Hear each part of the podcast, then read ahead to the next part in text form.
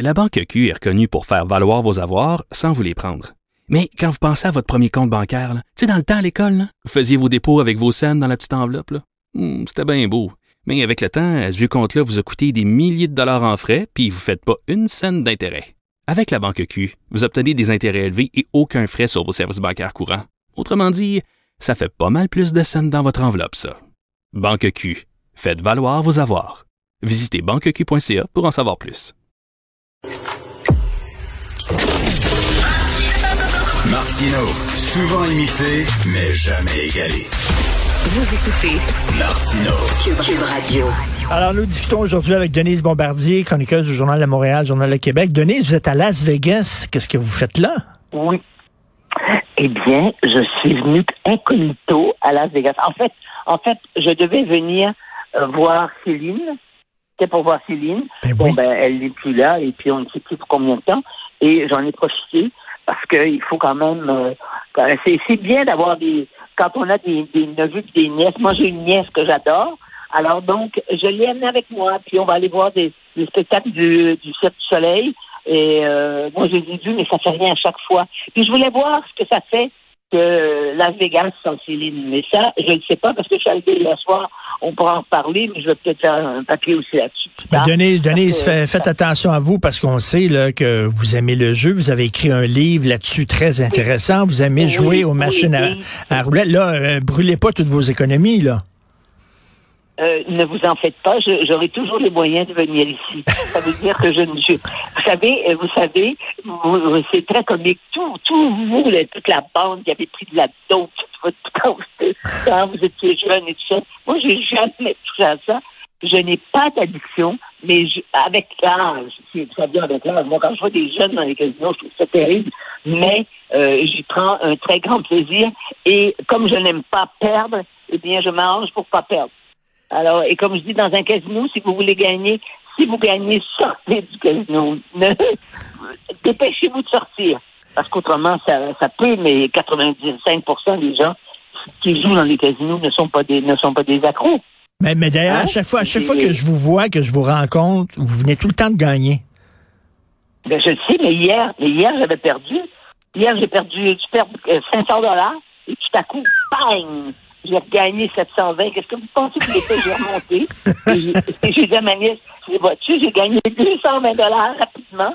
Alors, donc, si je fais ça tous les jours, je revenir, puis j'aurais perdu, rien perdu. Voilà.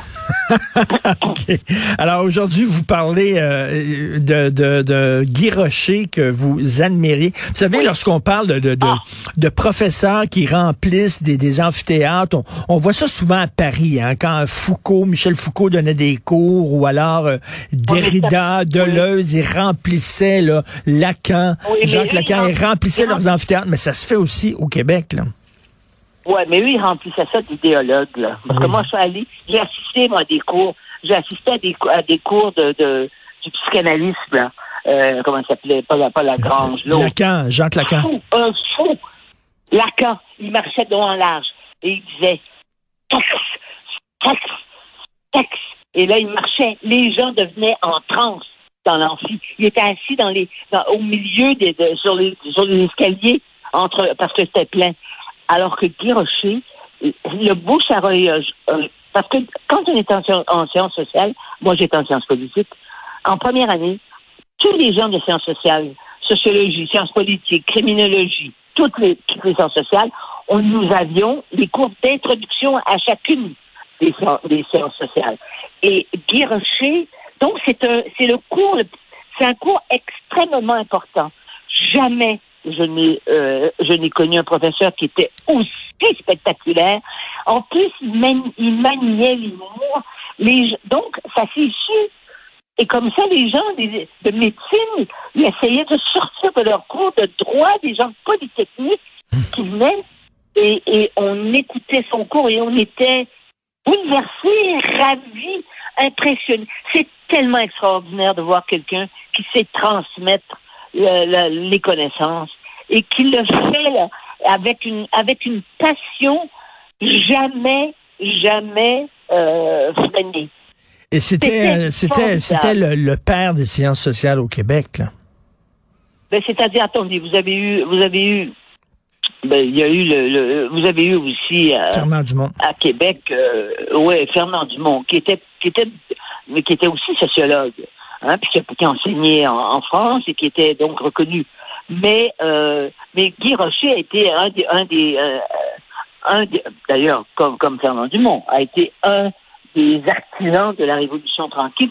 C'était les intellectuels qui étaient autour et qui, influ- qui ont influencé le gouvernement pour faire cette énorme réforme. Et ce qui est formidable, c'est qu'on tu sais, on se dit maintenant, les gens, quand ils vieillissent, ils sera moldés.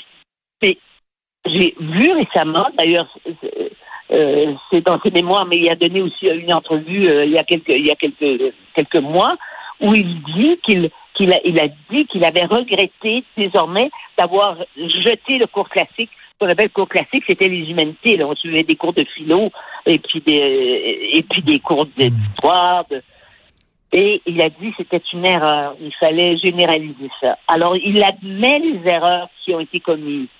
À 96 ans, il est intellectuellement, physiquement, il est vert, cet homme-là, comme on dit. C'est extraordinaire. Extraordinaire. Et Pierre Et alors, Duchesne, donc, Pierre Duchesne qui a, qui. Pierre Oui. Duchesne qui a écrit euh, la biographie de Jacques Parizeau, euh, donc Oui. euh, justement vient de sortir le deuxième tome de sa biographie de Guy Rocher. Voilà. Oui.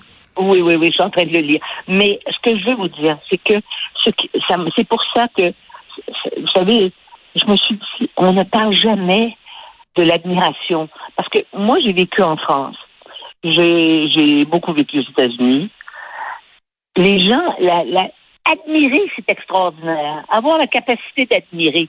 Mais au Québec, l'admiration, ça, c'est comme quelque chose de piégé. Et je, je, je le dis d'ailleurs à mon papier, c'est que les gens ont l'impression que euh, tu peux pas admirer parce que autrement tu l'air de quoi, toi? Hmm. C'est le complexe d'infériorité. Mais d'être capable d'admirer, c'est d'être capable de reconnaître et de croire qu'au dépassement de certaines personnes. Il y a des gens qui, qui, qui, qui s'élèvent au-dessus de nous, pas sur le plan de l'argent, ce qui est vraiment euh, vulgaire et grossier. Je dis pas de faire de l'argent, c'est pas, c'est pas ça qui est vulgaire, mais c'est, c'est de se prendre pour, pour, parce qu'on a de l'argent. Mais, et puis même un intellectuel qui, voudrait écraser les autres de sa, de sa science, ce serait pas quelqu'un d'admirable. Mais il y en a et dans la, dans l'enseignement, c'est très, très, très important. Et vous savez, je vais vous dire, très franchement, parmi les plus admirables des enseignants, et puis c'est maintenant, c'est parce qu'ils sont pas formés, là, même. Ils sont plus formés, ils sont déformés. Mais pas tous. Ce sont les enseignants primaires qui sont devant des petits-enfants et qui, tout à coup, leur donnent, vont donner pas à tout le monde, hein, pas à toute la classe, parce que c'est pas possible. Je veux dire, il y y a une égalité qu'en droit, là. Il n'y a pas une égalité. euh, il y a des enfants qui viennent de milieux qui ne leur permettent pas d'être capables de, de, de, de- d'être ouverts à, à- à- de la culture et tout ça parce que ils sont dans des conditions difficiles. Mais malgré tout, il y a aussi dans les milieux, dans ces milieux, des enfants qui sont doués, mais et qui sont capables. Mais les enseignants qui comprennent ça. Moi, je, je probablement je serais pas nommé ministre de l'Éducation. Je double, je recr- recruterais parmi les meilleurs étudiants avec et avec ceux qui doivent enseigner au primaire et je doublerais le salaire de ces gens-là. Mais vous dites euh, l'admiration aussi, écoutez les gens qui sont plus vieux. Là, on est dans une euh, dans une société où c'est tasse-toi Ah, oui. mon oncle, tasse-toi mon oncle, euh, laisse la place aux plus jeunes. Et il y a un problème énorme au Québec et entre autres un peu partout de transmission du savoir aussi. Et vous savez, cette utilisation qu'on fait du mot mon oncle au Québec, c'est une, c'est une utilisation extrêmement perverse parce que ça laisse entendre aussi que c'est mon oncle qui tripote. C'est terrible. C'est un des mots les plus vulgaires et les plus violents auxquels on peut attaquer quelqu'un. Et ça dit quelque chose de ce, de ce dont vous parlez.